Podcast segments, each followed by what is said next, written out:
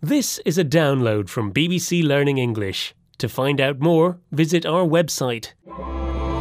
The English we speak. from bbclearningenglish.com. Hello, this is the English we speak, and I'm Feifei. And hello, I'm Neil. Hey, great news, Neil. Oh, yeah? What's that? I got a promotion. Oh. Well done. Congratulations and all that. Come on, Neil, you were never going to get one. And anyway, it's not all good news. A promotion? A pay rise? More power? How is that not all good news? Well, it means longer hours, harder work, having to work with you more. I expect you have some English expression to describe that. I do, Feifei. You have to take the rough with the smooth.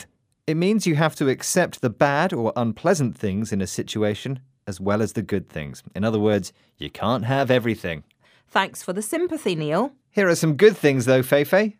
Examples. I'm going to use my qualification to get a really good job, but I've lots of studying to do before I get it.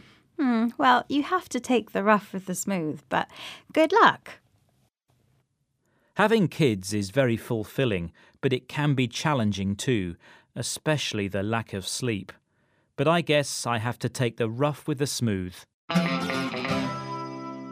This is the English we speak from BBC Learning English, and we're learning about the phrase to take the rough with the smooth, which means you have to accept the bad things in a situation as well as the good things. So poor you, Feifei. You've got a great new promotion, but you're going to have to work longer. So fewer lunches with me, less time at the pub.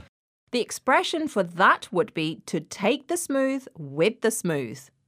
But do you know what? This program is a good example of taking the rough with the smooth. So you mean there are some good things and some bad things.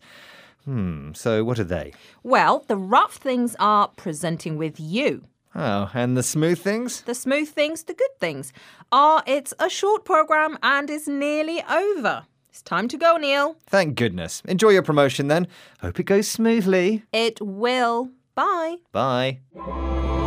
The English we speak. From the BBC.